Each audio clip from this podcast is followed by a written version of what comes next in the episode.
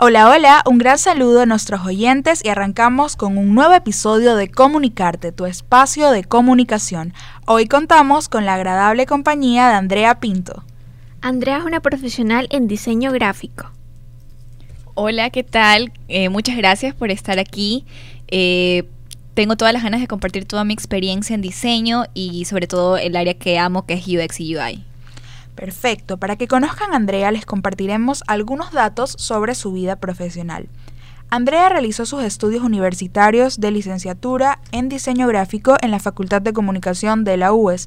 Durante su etapa universitaria participó en concursos reconocidos como los EFI College y Cóndor Estudiantil. Durante cuatro años ha trabajado en varios campos de diseño como consultor independiente. Desempeñó el cargo de diseñador senior en la empresa Tucana Designs, realizando ilustración de artes para prendas de ropa, creación de moldes y patrones para textiles, contenido multimedia y manejo de redes sociales, diseño de empaques, etiquetas para productos, diagramación de catálogos y producción fotográfica. Actualmente pertenece al departamento de marketing del grupo Induauto Indusur en el área de marketing digital, pauta redes, Google Ads, con enfoque en User Experience y User Interface, es decir, el diseño de websites y apps y todo lo que tenga que ver con interfaces visuales. Andrea, qué honor tenerte con nosotros. Agradecemos que puedas compartir tus conocimientos con nuestra querida audiencia y estamos seguras de que la experiencia que has creado y sigue forjando como diseñadora gráfica nos transmitirá grandes enseñanzas sobre el tema que hoy traemos que es diseño de interfaz, conexión sin contacto. Antes de comenzar, definamos un par de términos importantes en este tema. UX o User Experience, que significa experiencia de usuario, UI, que es User Interface, interfaz de usuario. Explícanos un poquito de qué trata cada uno. Bueno, muchas veces se suelen mezclar los dos términos. Eh, yo los veo como un paso a seguir no puedes hacer una interfaz gráfica sin antes no haber aplicado una previa investigación, un testeo con personas. Entonces, ese es el UX, el primer paso a crear una interfaz visual. El UX es todo análisis que tú haces previo a, bueno, abrir, voy a abrir Illustrator, me voy a locar, voy a hacer algo genial. Pues primero hay que aterrizar las ideas. Todo comienza con hablar con el cliente, ver qué necesita, qué desea eh, luego hacer tu primer pasada de wireframe. ¿Qué es un wireframe? Es prácticamente cómo quieres que luzca tu app o website, pero blanco y negro, sin detalles, sin bomba, nada, simplemente para ver qué también puede entender el usuario lo que tú estés haciendo sin dejarse llevar por imágenes y colores. Después de que tú hayas probado que si tú si tu objetivo es que tu website sea un e-commerce que vendas y si tú probaste que tu wireframe funciona para eso, es decir, la gente compró fácil, seguió fácil, entonces puedes traer eso a un mundo más visual, siguiendo obviamente un manual de marca, colores. Entonces yo lo pondría como que el UX es el esqueleto del cuerpo humano y el UI pues es lo que viene más encima, ¿no? Todo el maquillaje que nos ponemos, todos eh, los accesorios, pero no puede existir el uno sin el otro, porque puede existir la idea del UX, pero sin el UI no puede, no podemos verlo o apreciarlo o interactuar con la interfaz. Ok, y sobre eso, ¿en qué se diferencia el proceso de diseño para un sitio web y el de una app? Bueno, primero, eh, creo yo que cuando uno aprende UX y UI, es bueno comenzar por una aplicación.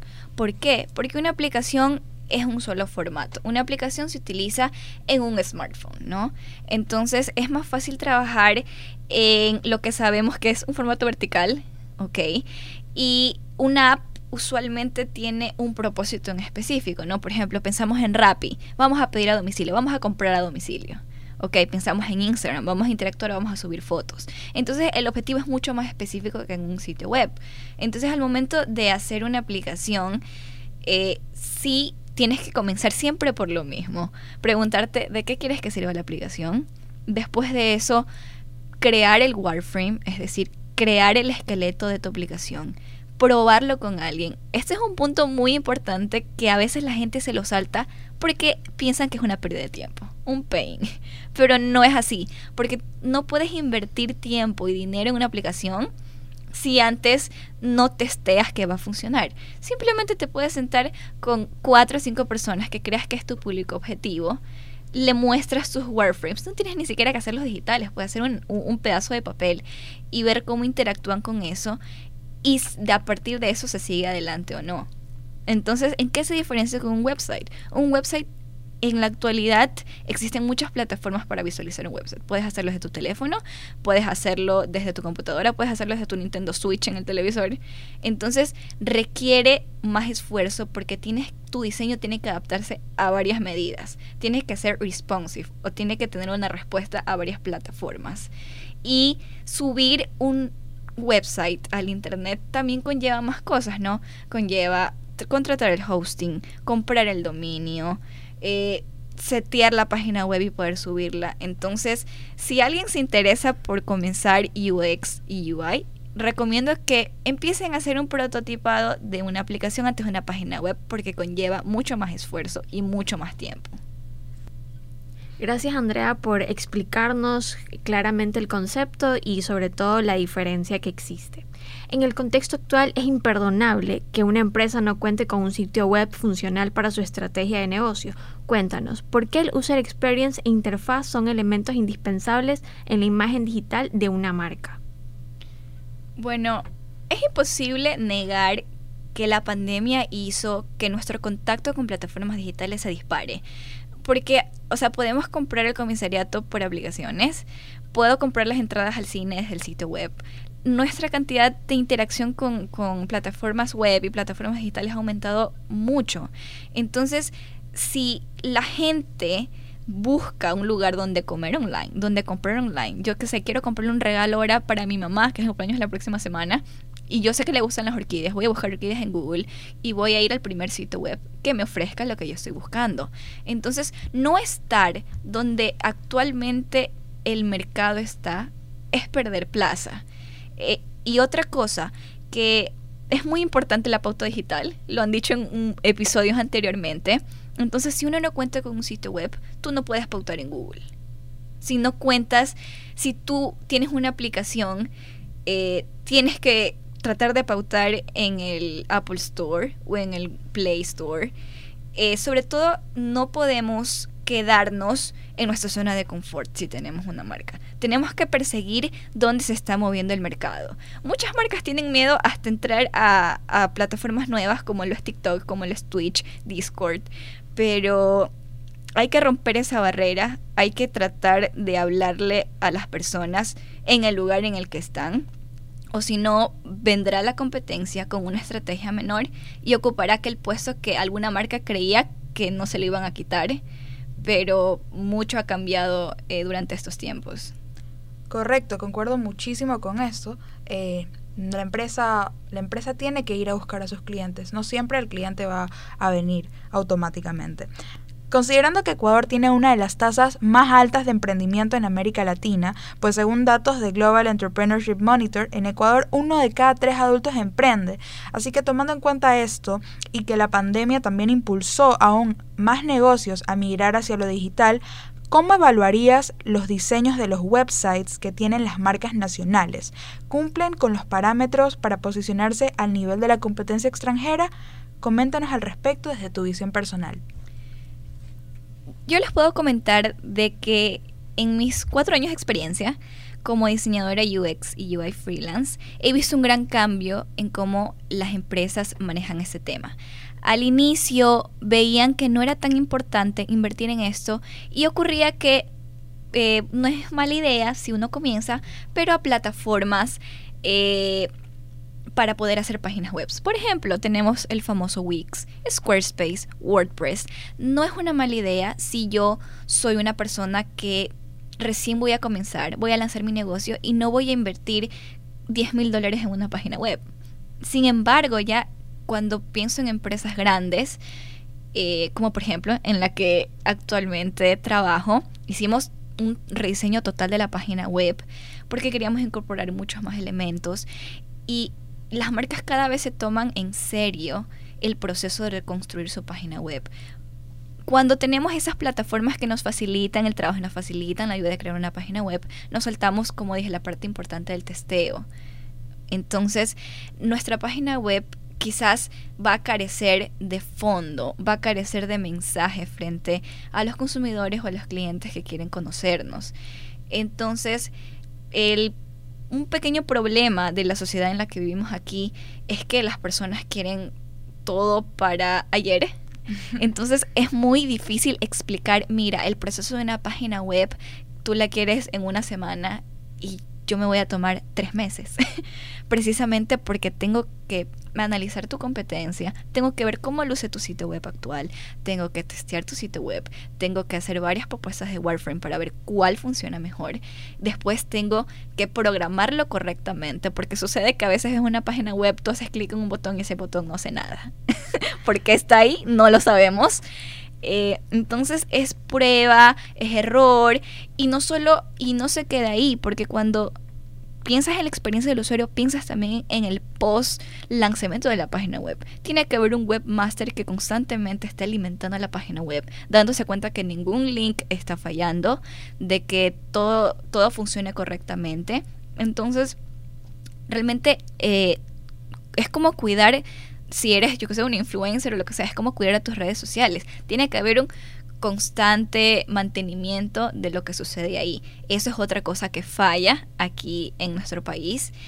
Eh, realmente yo lo vería como que si tu página web fuese otro punto de venta tuyo. Así como cuidas en el stock de tu tienda, que todo esté limpio, que todo esté bien, que la facturación esté correcta, lo mismo es tu sitio web. Es un constante cuidado eh, un constante manejo y chequeo de que todo esté bien y eso es lo que poco a poco en nuestra sociedad, aquí en nuestro mercado, va cambiando y la gente se lo va tomando más en serio. Especialmente si uno no cuida ciertos detalles, ese pequeño detalle va a resultar ser un problema más grande, puede perjudicar a las ventas de la página web. Entonces, como dicen, la espera vale la pena. Bueno, ahora, Andrea, eh, ¿Consideras que es común escuchar que todo entra por los ojos y que es una de las razones por las cuales el diseño influye en la capacitación de los clientes, logrando una experiencia memorable que lo incite a comprar y valorar alguna marca sobre otra? Por ello, ¿podrías explicarnos qué factores del diseño de interfaz influyen positivamente en el posicionamiento de una marca en la mente del consumidor? Pues bueno, eh, el hecho de que a veces juzgamos a un libro por su portada es lo que aún me mantiene con trabajo, claramente, porque me dedico a eso, a crearte la portada más hermosa en cualquier plataforma que tú tengas para yo ganarme tu atención. Muchas veces, y es verdad, eh, los clientes que buscan a un diseñador para que haga su sitio web o su aplicación dicen, mira, métele full diseño, yo quiero que esto se mueva así, yo quiero que este video se reproduzca así, yo quiero que esto baje, sube y muchas veces se recarga una página web con demasiados efectos, con demasiados colores, con demasiadas imágenes que cansa a la vista. Por eso es que el primer paso de que todo esté blanco y negro en un Warframe es muy importante. Una vez que tú tienes el esqueleto, lo vas a decorar.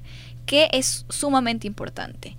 Primero que plasmes el manual de marca para que todo tenga una coherencia la marca con cómo luce tu sitio web.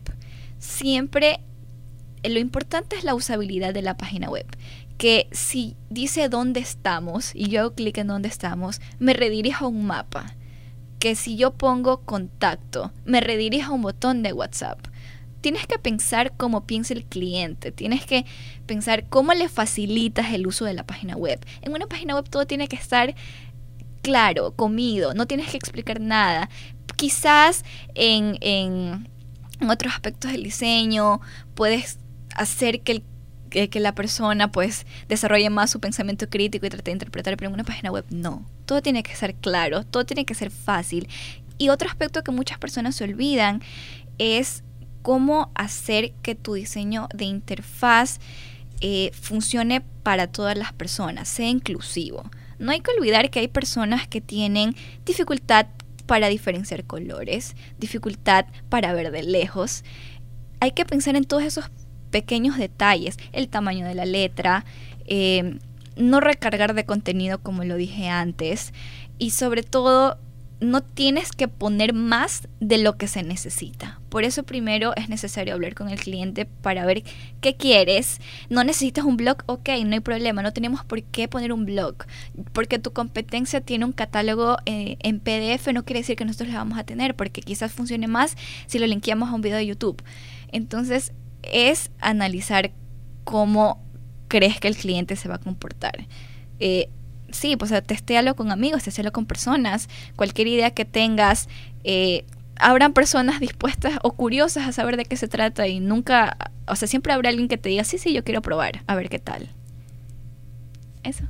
Por supuesto. Entonces, bueno, como para ir poniendo más los factores de diseño de interfaz que influyen para que la marca se quede en la mente del consumidor serían el hecho de que sea una página web útil, que sea fácil de usar y desde luego que, que tenga lo que el usuario busca, ¿verdad? Perfecta, exactamente, eh, que sea primero obviamente de una respuesta, o sea, que sea útil, que sea posible de usar para cual, todo el público, que sea inclusiva y finalmente que su estructura siempre funcione, que todo lo que está plasmado ahí tenga un propósito, todo botón sirva para algo, todo, botón de play reproduzca algo.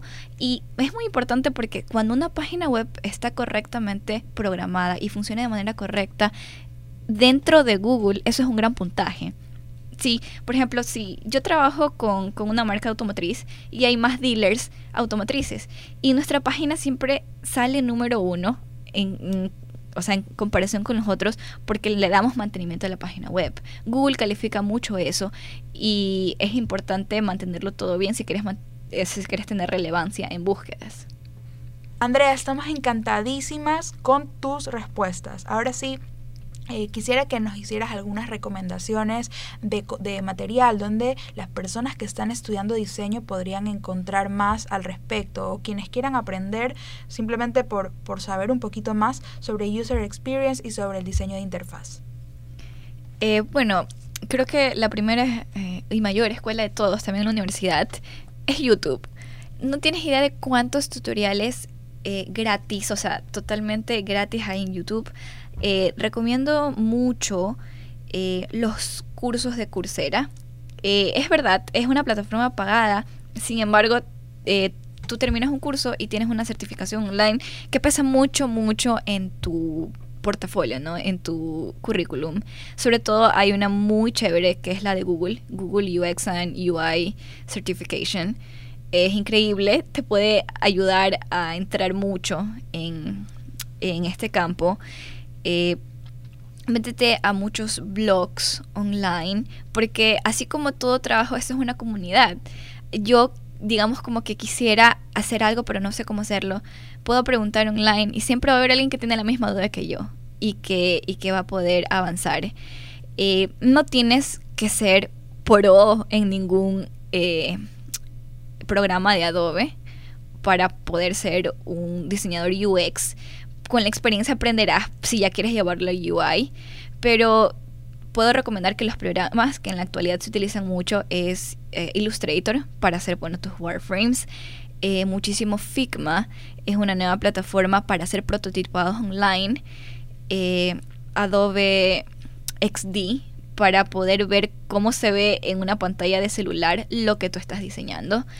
Pero a la final eh, toda aplicación, toda página web comienza con eh, dibujándola, escribiéndola, o sea, no tienes que ir de una a lo digital, no tienes que saltarte esos pequeños steps para hacer una página web o una aplicación o cualquier otra interfaz visual exitosa.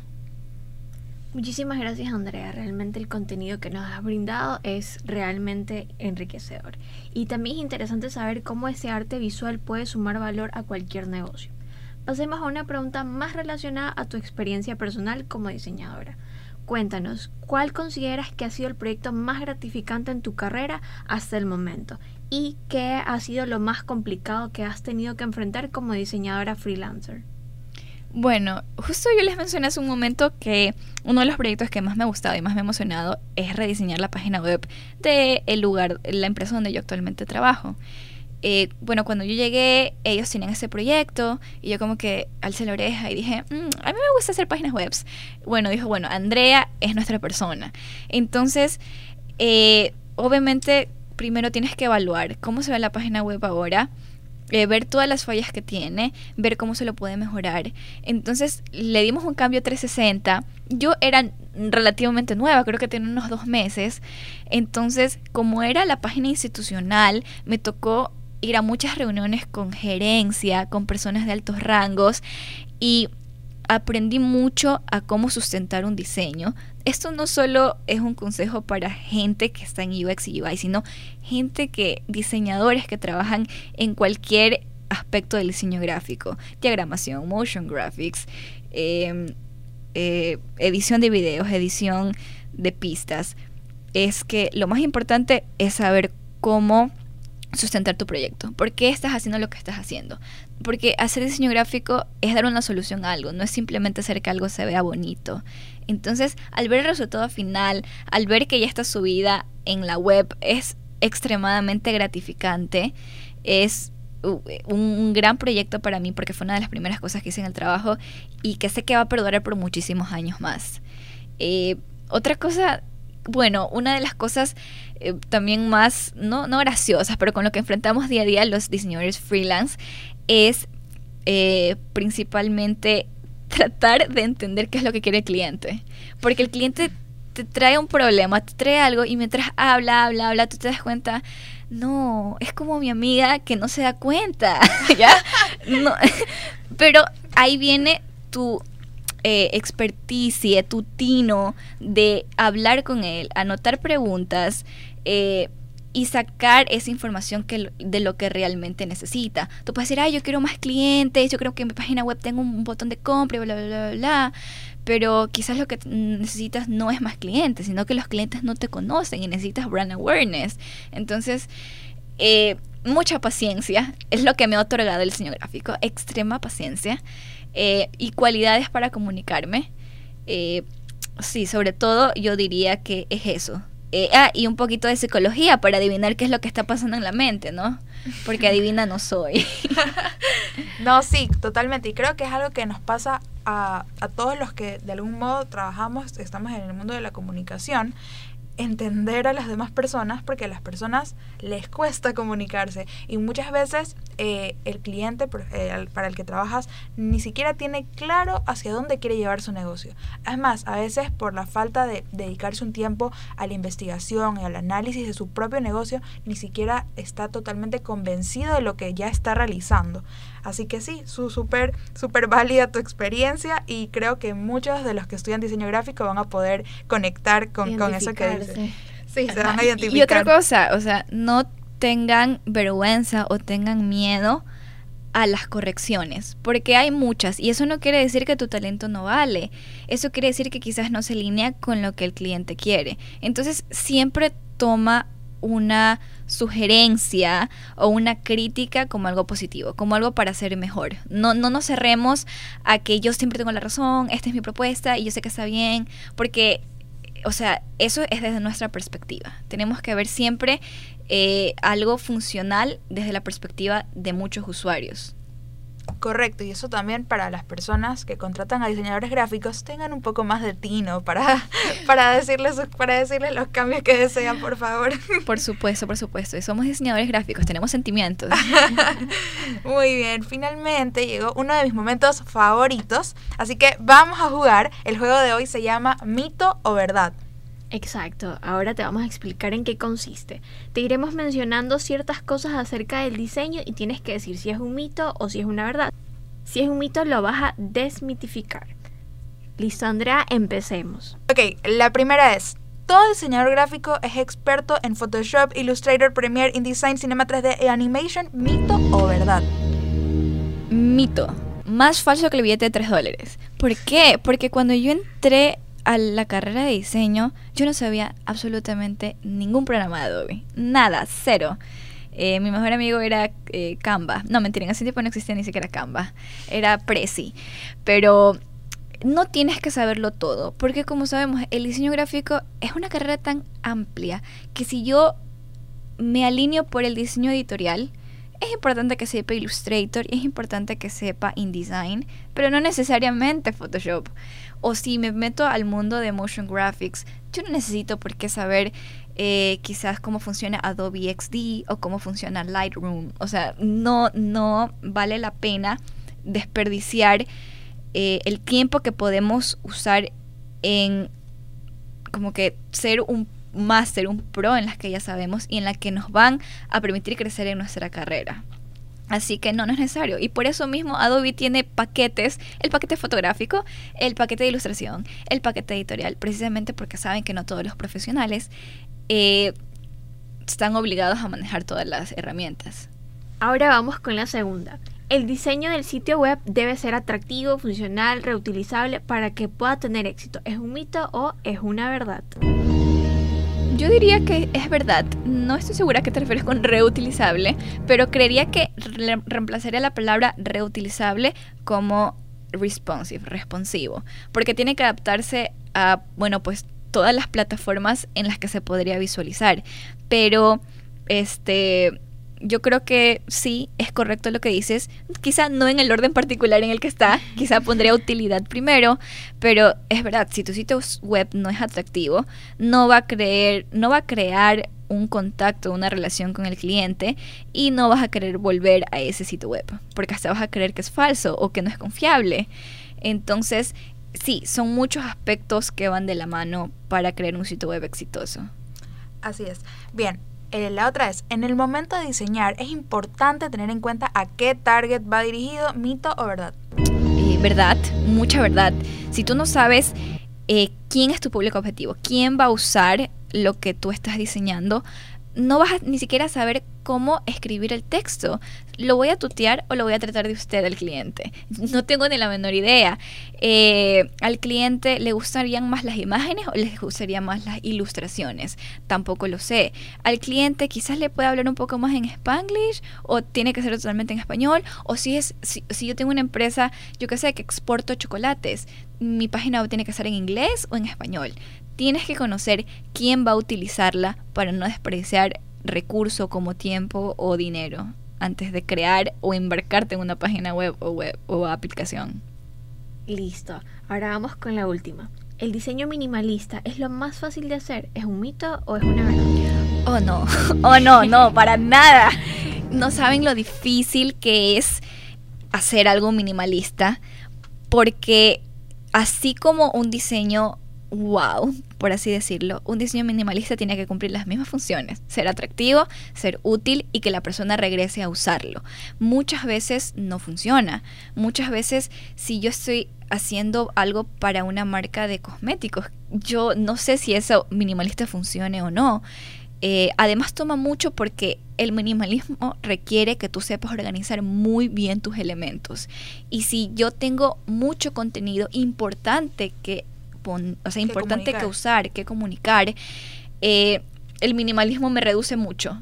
Me, reduce eh, mucho las herramientas o eh, las oportunidades de poder crear algo. Sin embargo, es verdad que es mucho más calmado para los ojos, es mucho más fácil de digerir un contenido minimalista, pero no siempre es la solución. Otra cosa que, así como todo lo que sucede en el mundo, hay tendencias.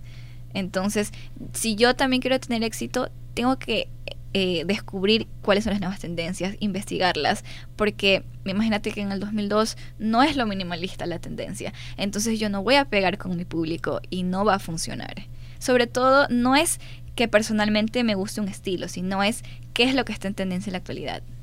Andrea, antes de ir concluyendo nuestro episodio de hoy, te pedimos que les deje unas recomendaciones a nuestros oyentes, sobre todo a aquellos que siguen la carrera de diseño o que la van a empezar. Tal vez podrías dejarles algún último tip o un mensaje motivacional a aquellos que no están convencidos de estudiar esta rama de la comunicación que requiere de gran perseverancia y creatividad. Por supuesto. Eh, lo primero es que no nadie entra a una carrera siendo experto de nada. Por ejemplo, yo no soy nada buena para las cosas manuales, ¿ok? Eh, todas las clases de dibujo 1, dibujo 2, diseño gráfico, ilustración, eran muy difíciles para mí, terribles para mí. pero era necesario para entender cómo funciona orgánicamente algo visual. Entonces, no, no pierdan el ánimo simplemente porque se encuentran con algo en el camino que no sea su favorito, porque no vamos a amar todas las materias que vamos a ver, definitivamente no, pero todo es importante para poder crecer profesionalmente. Otra cosa, el mundo del diseño eh, cambia constantemente, evoluciona constantemente. Nunca dejen de aprender, no porque están en la recta final de su carrera, eh, van a dejar de ver qué hay de nuevo, cuáles son las tendencias, cuáles son los programas que se están utilizando, eh, qué marcas se están elevando mundialmente. voy a seguir este curso, este tutorial. Siempre hay que seguir aprendiendo. Nunca se queden en su zona de confort. Sigan adelante si quieren, o sea, preguntar algo a un compañero, es súper importante tener también la opinión de los demás acerca de lo que uno está haciendo. No se cierren a, a que no queremos críticas de lo que estamos haciendo. Es duro porque es algo que, que sale de nuestra imaginación, pero eso nos va a permitir que el resultado final sea mejor de lo que esperábamos. O sea, siempre abierto a cualquier sugerencia. Eh, nunca dejar de, como dije, eh, investigar, aprender, seguir adelante y practicar. La práctica es el maestro, porque si yo dejo un tiempo de utilizar un programa, quizás me voy a olvidar de ese programa. Eh, constante práctica y sí, o sea, y se, sienten creativamente bloqueados, porque a todos nos ha pasado que yo hago un diseño y digo, eso está horrible, ¿qué hice? eh, tómense un tiempo libre, o sea, es mentalmente cansado tener que crear horas de horas de horas todos los días. Y todos somos humanos, merecemos un momento de descanso. Busquen inspiración en las cosas que vemos día a día, en la serie que nos gustan, en la música que nos gusta, eh, salir, me asomo al jardín de mi casa. Eh, dense un momento de pausa, que estar todo el día viendo una computadora sí es cansado, pero todo, todo tiene su beneficio al ver que lo que tenías en tu mente cobra realidad frente a una pantalla, frente a un póster, frente a una valla publicitaria, lo que sea, es muy gratificante. Yo creo que también sería muy importante como que encontrar ese punto de equilibrio entre estar en constante aprendimiento y también en buscar esa motivación, estar motivado, porque sin motivación de verdad que uno no, no logra ese punto en el que uno sienta, wow, hice algo bonito, hice algo bueno. Sí, coincido totalmente, realmente, o sea, después de, de, algunos años haciendo lo mismo, por ejemplo, gente que trabaja en el sector de marketing digital, haciendo pautas digitales, eh, o el ámbito de agencias publicitarias, que es bastante tenso, eh, bastante movido. Eh, es necesario tener ciertas pausas, es necesario reírse un rato, es necesario, o sea, desconectarse, no tenemos que ser productivos todo el tiempo. A veces el descanso aporta bastante a la productividad porque nos permite recargar esas baterías creativas que a todos nos agotan en cualquier momento. Andrea, definitivamente estamos encantadas con tu visita y tu participación durante la entrevista. Te agradecemos infinitamente por toda la información que nos has compartido, que sabemos que va a ser muy útil hoy en día. Estamos seguras que a nuestros seguidores les será de muchísima ayuda también. Sí, eh, muchísimas gracias. Realmente eh, me, me, sorprendió mucho la invitación, pero estoy súper agradecida porque pude reencontrarme ahorita con muchos profesores. Otra cosa, yo soy amante de los podcasts. Es como que estoy trabajando y mientras mi compañera al lado así revienta reggaetón, a veces yo también lo hago, pero yo estoy escuchando un podcast. Entonces me parece genial el proyecto, me parece genial volver aquí a la UES a la universidad que me vio crecer y aprendí millón, aprendí muchísimo. Y a ustedes también eh, les deseo lo mejor en lo que resta de sus carreras universitarias. Disfrútenlo, que es uno de los momentos y periodos más lindos que alguien puede tener. Muchas gracias Andrea. No se olviden de seguirnos en nuestras redes sociales en Instagram como arroba comunicarte subguión podcast para que estén pendientes de nuestro contenido y no se pierdan ningún detalle de nuestros próximos episodios. Hasta la próxima y esto fue Comunicarte.